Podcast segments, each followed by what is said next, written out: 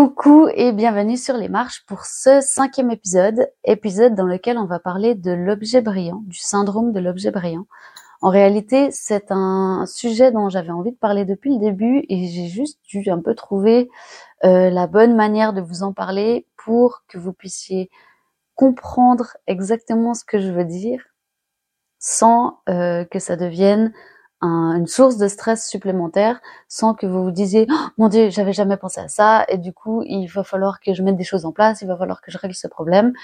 Peut-être que ça ne vous touche pas du tout. Peut-être que ça vous touche sans que vous sans que, que vous n'ayez jamais vraiment réalisé ça.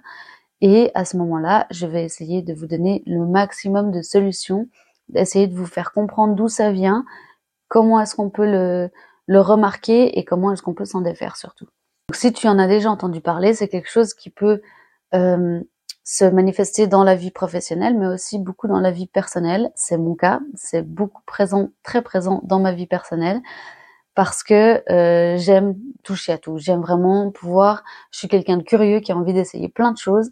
Et euh, quand j'ai une idée en tête, en général, ça n'attend pas le lendemain. C'est quelque chose que j'ai envie tout de suite. Et, et c'est quelque chose sur lequel je travaille et que je commence à pouvoir un petit peu freiner. Par contre, dans ma vie professionnelle, j'ai dû beaucoup, euh, j'ai dû avoir beaucoup de contrôle là-dessus pour que ça n'affecte pas mes stratégies, pour que ça n'affecte pas ma manière de travailler. Et je vous parlerai un petit peu aussi d'un exemple que j'ai euh, dans ma vie professionnelle aussi, pour vous euh, rassurer sur le fait que c'est des choses qui sont complètement rattrapables et c'est des choses qui sont surtout soignables. C'est pas le mot que je cherche du tout, mais qui sont euh, dont on peut se défaire. Voilà. Donc, qu'est-ce que c'est que le syndrome de l'objet brillant? C'est vraiment euh, voir une publicité et vouloir absolument le produit. C'est vraiment des choses comme vouloir être absolument prêt, donc tout mettre en place avant absolument de commencer quelque chose de nouveau, avant de débuter dans un nouveau projet. C'est vouloir aussi perfectionner sans cesse ce qu'on a déjà fait, avoir vraiment le produit parfait, avoir la stratégie parfaite. Et tant qu'on l'aura pas, on ne se lancera pas parce qu'on va toujours être attiré par des nouvelles choses qui pop un petit peu partout, être attiré par les nouveaux euh, produits, par exemple, qu'on va voir par une créatrice qui fait un peu le même style que nous et on va voir qu'elle fait quelque chose, donc on va vouloir faire la même chose, donc on va changer un peu son style. Et finalement, c'est en un mot le fait de s'éparpiller donc, le fait de vouloir toujours changer, de vouloir toujours aller vers la nouveauté. Si tu te reconnais, pas de stress. C'est quelque chose qui est vraiment très répandu. C'est quelque chose qui se guérit facilement, si on peut dire ça comme ça, parce qu'il y a beaucoup de solutions et parce que surtout, euh, il, y a, il y a des solutions qui sont assez simples à mettre en place. Ce qu'il faut retenir surtout, c'est que quand on a ce syndrome de l'objet brillant, on voit souvent des nouveautés et c'est des nouveautés qui paraissent être très importantes pour nous, qui paraissent être indispensables pour qu'on puisse réussir, pour qu'on puisse aller plus loin dans notre projet, mais qu'ils le paraissent seulement, dans le sens où c'est pas quelque chose de réfléchi, c'est pas quelque chose euh, qu'on a pris le temps, pour lequel on a pris le temps de peser le pour et le contre. C'est simplement un objet, une activité, une action qu'on vient de voir passer, qu'on vient de découvrir et qu'on prend pour nous en se disant que ce sera ça qui va nous permettre de réussir. Sauf que si ça vient effectivement du syndrome de l'objet brillant, on va être quelqu'un qui ne va jamais être satisfait avec ça et qui va toujours rechercher le petit truc en plus qui va être parfait pour pouvoir vraiment se lancer, pour pouvoir vraiment réussir. Donc finalement là j'ai un petit peu résumé en gros les causes, mais je vais vous les détailler un peu plus. Donc dans ces causes de, qui déclenche en fait le syndrome de l'objet brillant. Il y en a trois. La première, c'est le FOMO, le fear of missing out en anglais.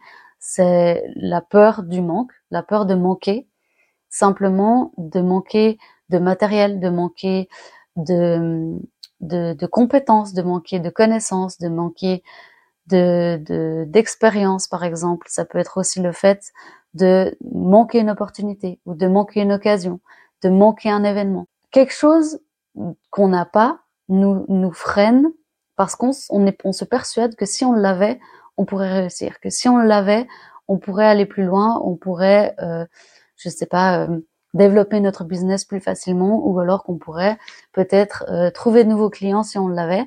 Et du coup, on préfère ne rien faire et attendre de l'avoir, attendre de pouvoir posséder cette chose ou mettre en place cette chose qui nous manque, plutôt que de déjà commencer et de pouvoir la rechercher par après. Ce que ça va donner de, de suivre un peu cette peur de manquer, c'est que finalement notre tête va être remplie de to-do list, va être remplie de choses à absolument faire pour pouvoir réussir. On va constamment se mettre des nouveaux, des nouvelles choses à faire, des nouveaux, euh, des nouveaux indispensables à notre réussite. On va constamment être en recherche de euh, nouvelles propositions, de nouvelles opportunités, de nouvelles techniques. On va suivre des nouveaux cours et on va s'inscrire encore à un nouvel événement, faire partie d'une nouvelle collaboration. Enfin bref, on va rechercher toujours quelque chose en plus qu'on pourrait avoir. Et puis, en fait, on va simplement plus savoir sur quoi se concentrer parce qu'on va se concentrer, enfin, on va essayer de se concentrer sur tout, ce qui n'est absolument pas possible. La deuxième chose qui peut être une cause du syndrome de l'objet brillant, c'est la curiosité. Et là, toutes les personnes qui sont un peu des touches à tout vont se reconnaître parce que la curiosité, c'est quelque chose qui peut être bon quand on le met au service de ce qu'on fait, quand on décide vraiment de d'être curieux pour développer ce qu'on est déjà en train de développer, pour aller plus loin quand on s'est déjà lancé. Par contre, si ça vous freine dans le fait de vous lancer, que ce soit lancer l'entreprise en soi, mais peut-être aussi même lancer euh, une campagne marketing sur un nouveau produit ou lancer euh, un nouveau produit tout court, eh ben la curiosité va faire que ça va vous freiner, ça va vous peut-être même vous stopper et vous empêcher de, de pouvoir continuer, de pouvoir développer ce que vous faites. En fait, ça arrive quand on est doué dans plein de domaines ou quand on est intéressé par plein de domaines et qu'on n'a surtout pas envie de laisser quelque chose de côté, qu'on aimerait pouvoir tout faire, pouvoir masteriser chacun de ces domaines et que finalement, on va simplement aller piquer un petit peu de chaque, on va, on va commencer dans chaque domaine et puis on va pas aller plus loin.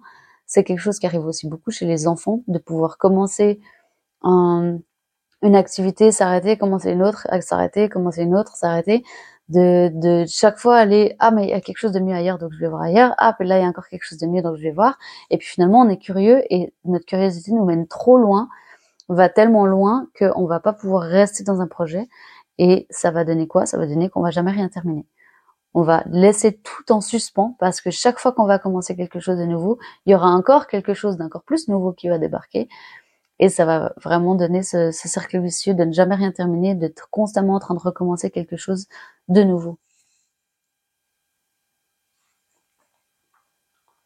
Le problème en entrepreneuriat, particulièrement quand on a cette curiosité débordante, c'est que si on l'utilise dans notre métier, si on l'utilise dans nos créations, eh bien, on va finir par euh, faire de la peinture, de la sculpture, de la poterie, et puis finalement, eh ben, euh, la sculpture c'était quand même mieux, donc je laisse la poterie, mais finalement les bijoux c'est cool, et puis les bijoux en perles c'est encore mieux, donc je vais tester les perles, et finalement je reviens à la peinture parce que j'ai découvert l'aquarelle, donc je vais quand même faire de l'aquarelle, mais en fait je garde les perles parce que j'aimais bien, et vous voyez où je veux en venir, votre client ne sait plus ce que vous faites. Il n'a plus aucun intérêt à venir chez vous plutôt que d'aller chez quelqu'un d'autre parce que vous, vous ne vous positionnez pas dans un domaine.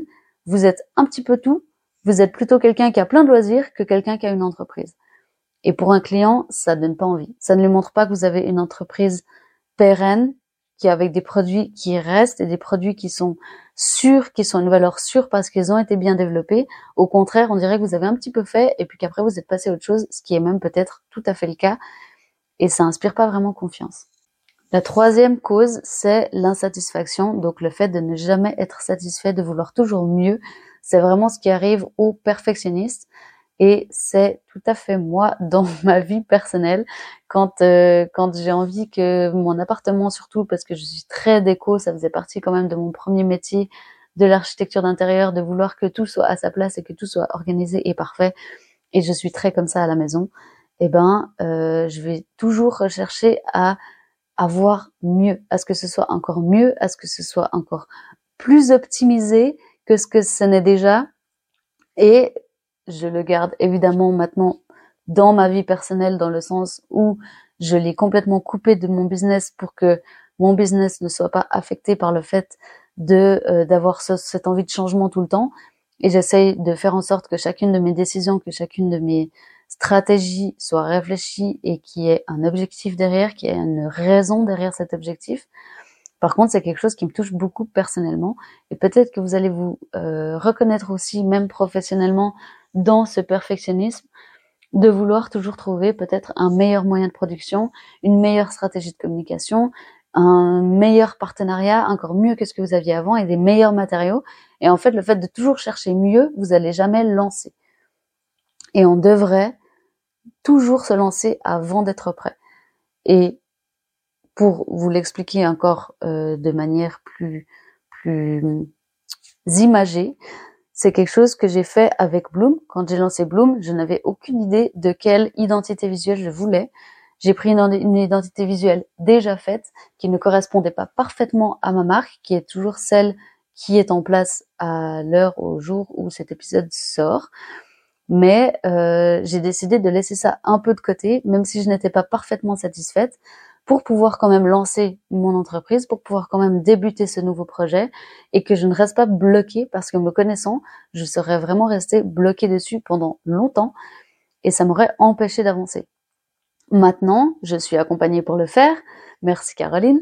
Et puis, je peux vraiment me concentrer sur mon business et dans mon business sans me prendre la tête à refaire toutes les deux semaines mon identité visuelle parce qu'elle ne me convient pas et j'apprends aussi à déléguer et à pouvoir dire que euh, cette chose-là, je sais que je serai perfectionniste dessus, je sais que je vais vouloir que tout soit optimisé au maximum et en essayant de le faire par moi-même, ça me fait perdre du temps, ça me fait perdre de l'argent, je le délègue et quelqu'un qui me connaît et qui sait exactement ce que je veux va pouvoir le faire pour moi et euh, va pouvoir aussi m'indiquer les bons chemins à prendre pour que j'ai quelque chose qui me ressemble à la fin et que j'ai quelque chose avec lequel je sois pleinement satisfaite mais j'ai pas attendu que ce soit tout parfait pour pouvoir me lancer.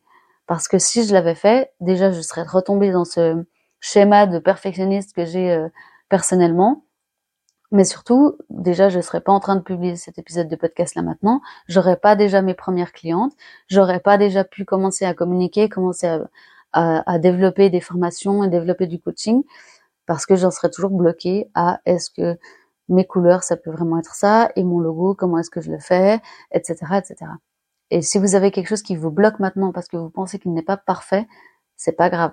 Il faut simplement que vous ayez déjà un but global, des stratégies avec des objectifs pour savoir un peu où vous allez pour commencer, que vous sachiez pourquoi vous faites les choses et pour qui elles sont faites. Et le reste, c'est des détails, c'est des détails importants qu'il faudra voir, mais c'est des détails que vous pouvez faire par après et qui ne doivent pas vous bloquer du, euh, du pour le commencement en fait, pour le pour le début de votre entreprise. Sinon, vous allez rester bloqué dessus beaucoup trop longtemps.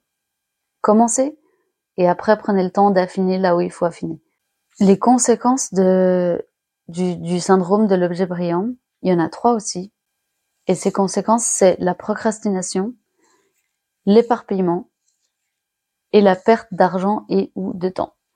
Donc la procrastination, tout simplement parce qu'on va toujours remettre à plus tard, parce qu'on n'est pas sûr encore de ce qu'on veut faire. Donc on va se dire que tant qu'on n'est pas sûr, c'est pas grave, on remet à plus tard, on fait autre chose en attendant, quelque chose qui n'a pas forcément d'intérêt, quelque chose qui ne va pas forcément servir nos objectifs, mais qui va nous donner cette impression de, qui va nous donner bonne conscience dans le sens que c'est bon, on fait quand même quelque chose, donc on a l'impression d'avancer, et en réalité, on ne fait que du surplace tout simplement parce que on a décidé de remettre à plus tard les choses qui vraiment allaient avoir un impact sur ce qu'on veut faire. Et en faisant ça, ça s'appelle simplement de la procrastination active. Donc le fait de faire quelque chose pour se donner bonne conscience que on n'est pas en train de rien faire, que oui ça avance, mais ça n'avance que dans votre tête. En réalité, ça n'avance pas du tout. Lancez-vous encore une fois et les choses se feront petit à petit. La deuxième chose qui était l'éparpillement, c'est le fait de oui, c'est bon, je me lance, mais je me lance dans plein de choses à la fois. Et j'essaye encore ça, et j'essaye encore ça, et j'essaye encore ça. Et finalement, ça va revenir un peu au même, dans le sens où vous allez quand même faire plein de choses, mais toutes ces choses-là ne vont pas servir le même but. Et c'est des choses qui auraient été très intéressantes à voir dans des domaines différents, dans des entreprises différentes. Mais pour une seule entreprise, vous devez quand même avoir un focus, quand même avoir certains objectifs qui servent, qui servent votre but final, qui servent votre vision, qui servent là votre pourquoi, pourquoi vous faites les choses. Et puis vous éparpiller, ça va simplement vous rajouter plein de choses en tête que, qui ne sont finalement pas nécessaires et qui vont vous prendre beaucoup de temps et beaucoup d'énergie. Et le troisième, qui est la perte d'argent et ou de temps, et eh ben en fait ça englobe un petit peu tout le reste. C'est que vous allez pouvoir utiliser une journée entière à euh, mettre en place un nouveau euh, logo, par exemple, qui finalement euh, ne vous plaira pas, donc vous allez payer quelqu'un pour le faire et ça vous plaira pas parce que vous n'aurez pas pris le temps de réfléchir dessus, donc vous allez payer quelqu'un d'autre et finalement vous allez le refaire vous-même. Et c'est exactement ce qui me serait arrivé si je m'étais battue absolument pour faire ça avant de lancer Bloom. Et maintenant, je suis très contente d'avoir pris le temps de euh, de faire quelque chose de simple pour le départ et puis de pouvoir le déléguer après en ayant réfléchi à ce que je veux vraiment, plutôt que de m'être battue toute seule j'ai beaucoup moins de perte de temps et beaucoup moins de perte d'argent surtout parce que je sais exactement ce que je veux et euh, et dans quelle direction je veux aller. Donc si vous êtes en train de partir un peu dans tous les sens parce que vous avez mille idées et puis que vous avez envie de toucher à plein de choses et qu'en même temps, eh ben vous avez quand même un but, que vous avez quand même des objectifs, mais que finalement toutes ces choses que vous faites ne servent pas ces objectifs, posez-vous juste un moment pour vous demander quelles sont vraiment les actions qui vont servir vos objectifs qui vont participer à euh, faire évoluer votre entreprise et qui vont finalement faire partie de vos priorités. En réalité, toutes ces trois conséquences, elles mènent à la même conséquence, c'est qu'on va perdre de vue ses objectifs, qu'on va simplement plus trop savoir où on va, qu'on va se perdre en route et qu'on va perdre nos clients en route parce que eux non plus ne vont plus savoir où est-ce qu'on va nous, si nous-mêmes on ne le sait pas déjà. Parce qu'on va se concentrer sur les détails qui sont certes importants, mais pas tout de suite. Et la peur va prendre le dessus parce qu'on n'arrive pas à les régler et que du coup on va essayer de les chercher encore plus loin, toujours plus loin, et finalement ça ne réglera rien, ça ne fera que rajouter encore des choses à faire, des tâches en plus et des to-do list euh, à n'en plus finir, à la place de vous mener vers la réussite de vos objectifs. Je profite quand même, je fais une petite parenthèse, de cet épisode sur l'objet brillant pour parler de la différence entre le fait de s'éparpiller et le fait de se diversifier. Parce que c'est une question qui m'est déjà euh, parvenue et que je me, je me disais que ça pouvait servir à beaucoup plus de personnes. Donc j'y réponds dans ce podcast. Le fait de s'éparpiller, c'est le syndrome de l'objet rien. C'est vraiment le fait de vouloir toucher à tout, de vouloir toujours changer, d'aller vers la nouveauté chaque fois qu'il y a quelque chose qui nous attire l'œil. Et le fait de se diversifier, c'est d'avoir une stratégie mise en place avec un but derrière, avec un objectif derrière, et de mettre en place une nouvelle stratégie qui va servir euh, nos intérêts, que ce soit euh, marketing, financier ou euh, par exemple le fait d'agrandir son entreprise, etc. Pour ça, je voulais vous parler d'un exemple qui peut se décliner en fait pour les deux, pour le fait de s'éparpiller et pour le fait de se diversifier. C'est l'exemple des moyens de communication que vous avez dans votre entreprise. Il y a quatre moyens de communication. Il y a le fait de pouvoir avoir un contact direct physique avec vos clients, donc avoir une boutique ou mettre vos bijoux dans une boutique qui appartient à quelqu'un d'autre, faire des marchés de créateurs, des marchés de Noël, etc. ou le bouche à oreille. Il y a le fait d'avoir un contact virtuel avec vos clients pour créer le lien. Donc ça peut être par les messages des réseaux sociaux, par les qui sont donc privés, que seul vous et votre client va voir. Ça peut être par une newsletter, les emails, etc. Il y a les moteurs de recherche, donc euh, Google, YouTube, Pinterest, toutes, toutes ces plateformes qui servent à entrer des mots-clés pour tomber sur quelque chose. Donc vraiment le fait de rechercher, de pouvoir vous rechercher à un endroit. Et il y a les réseaux sociaux, donc Instagram, Facebook, TikTok, LinkedIn, etc., etc ces quatre moyens de communication, si vous choisissez de prendre tous les réseaux sociaux et de communiquer sur tous les réseaux sociaux, parce que vous savez pas bien où votre client est, vous savez pas trop euh, à qui vous vous adressez, donc vous vous dites si je suis partout, au moins je, je vais toucher tout le monde. Si vous me connaissez un petit peu et que vous me suivez depuis le début de Bloom, vous savez que toucher, essayer de toucher tout le monde, c'est finalement n'atteindre personne. Pourquoi? Parce que eh ben on va ne on ne va pas raisonner pour les gens qui nous intéressent vraiment et personne ne va se sentir concerné par ce qu'on dit et par ce qu'on fait. Tout simplement parce que ça pourrait être quelqu'un d'autre, donc euh, en fait on, on va pas on va pas se sentir concerné. Si vous savez déjà qui est votre client et que vous essayez de parler sur toutes les plateformes de réseaux sociaux pour vous dire que si vous êtes partout ça marchera mieux, ça ne marchera pas. Au contraire, c'est typiquement un exemple où vous vous éparpillez parce que vous essayez tout pour voir un petit peu comment ça fonctionne. Si vous essayez au contraire de vous diversifier avec les moyens de communication, ça peut être par exemple le fait de vous dire que vous utilisez un réseau social pour vous faire connaître, pour que les gens vous découvrent, pour parler de votre marque, de vos valeurs, etc. Que vous utilisez un moteur de recherche comme un site web par exemple pour faire votre boutique, pour que les gens puissent venir à quelque part pour acheter vos produits, et que vous utilisez un moyen de communication direct avec vos clients. Donc ça peut être par exemple la newsletter pour que les gens aient de vos nouvelles, pour créer du lien avec eux. Ça peut être d'aller sur des marchés pour que vous puissiez voir vos clients en vrai et puis parler avec eux, échanger avec eux, leur montrer vos produits en vrai. Et dans ce cas-là, c'est de la diversification. Pourquoi? Parce que vous avez décidé de mettre en place des stratégies et d'utiliser pour parvenir à vos objectifs, d'utiliser trois des moyens de communication que vous avez à disposition. Et c'est ça qui va faire que vous allez vous diversifier et étendre votre, euh, votre communication. Pas le fait de tout mettre partout et d'attendre de voir ce qui fonctionne. Parce que vous allez vous épuiser et vous allez mettre tout votre temps et tout votre argent dans des publicités, dans des marchés, dans des boutiques, dans des plein de choses. Finalement, ça ne va pas servir à grand chose puisque vous ne savez vous-même pas où vous allez. Petite parenthèse refermée, j'espère que ça vous a donné un petit exemple de la différence. Donc n'hésitez pas à vous diversifier, c'est une bonne chose de se diversifier, mais par contre, faites attention de ne pas vous éparpiller. Maintenant, comment est-ce qu'on peut se défaire de ce syndrome de l'objet brillant? Quelles sont les solutions qu'on a pour euh, réussir à laisser ça de côté et à vraiment prendre les bonnes décisions au bon moment, qui ne soient pas juste l'attrait de la nouveauté? De nouveau, il y en a trois de ces solutions. La première, c'est de définir ses priorités et ses objectifs. Encore une fois, si vous me connaissez, c'est quelque chose que je répète tout le temps, c'est hyper important. La deuxième, c'est de trouver une solution à notre problème et pas simplement un nouveau problème. Et la troisième, c'est de faire une liste de pour et de contre, tout simplement. Donc si je les reprends pour les détailler un petit peu, la première, c'était définir ses priorités, ses objectifs si vous avez un moment de doute, si tout d'un coup il y a une nouveauté qui vous tape à l'œil, qui apparaît, et que vous ne savez pas trop si c'est une bonne opportunité ou si c'est juste quelque chose qui va vous éparpiller encore plus, essayez de vous demander si ça peut être une priorité, quelque chose qui va servir un objectif.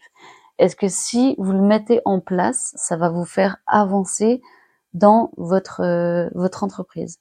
Typiquement, si vous êtes peintre et que vous vendez des tableaux, si tout d'un coup vous voyez euh, une vidéo où quelqu'un utilise de la craie pour faire ses tableaux et que ce n'est pas du tout votre technique, peut-être que c'est quelque chose que vous pourrez apprendre quand vous aurez le temps, mais ce n'est absolument pas une priorité. Par contre, si vous êtes peintre, que vous vendez des tableaux et que vous avez toujours galéré à euh, faire des effets de lumière avec la peinture et que tout d'un coup vous trouvez une formation pour faire des effets de lumière avec la peinture, là, c'est une opportunité. Là, c'est quelque chose qui va vous faire avancer dans un problème que vous aviez déjà, qui, qui cette opportunité-là peut être une solution, peut être quelque chose qui vous apporte quelque chose en plus, qui vous fasse vraiment avancer vers vos objectifs, qui est de vendre des tableaux et euh, des tableaux faits à la peinture, là dans notre dans notre exemple.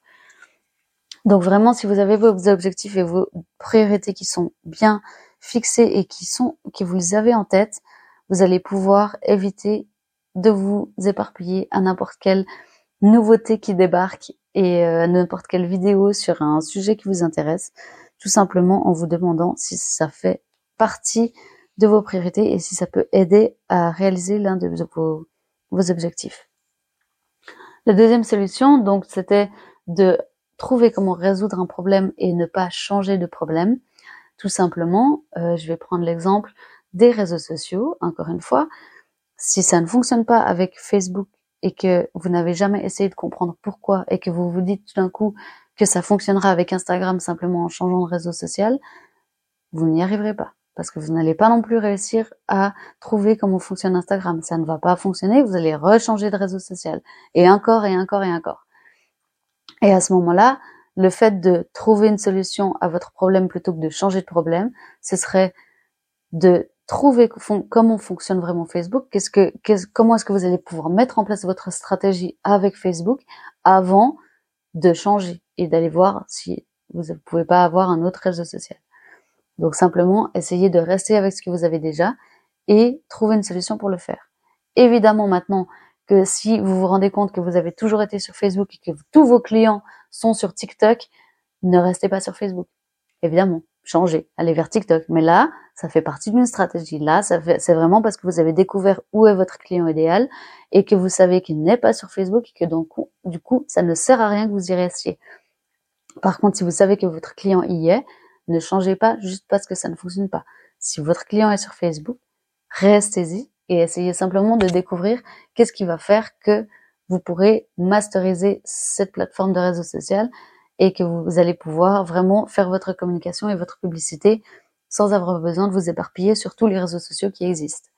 La troisième solution, c'était de faire une liste de pour ou contre. Et eh ben ça, en fait, c'est tout simple. C'est vraiment le fait de, dès qu'une nouvelle idée arrive, dès que vous avez un, une nouveauté qui vous saute aux yeux parce que vous l'avez vu dans une vidéo ou que vous en avez, vous en avez entendu parler, eh ben vous faites une petite liste, vous mettez sur papier pourquoi, quels, seraient les avantages à mettre ça en place, quels seraient les inconvénients à mettre ça en place, qu'est-ce que ça risque de, de me coûter en argent mais aussi en temps et en énergie. Est-ce que ça aura des bonnes conséquences sur mon business? Est-ce que ça va vraiment aider au développement de mon business? Si oui, foncez, et sinon, alors c'était juste une idée comme ça. Peut-être qu'on peut la garder de côté parce que c'est quelque chose qui nous fait vraiment envie et qu'on a envie de, de, développer plus tard, mais plus tard, ce n'est pas une priorité.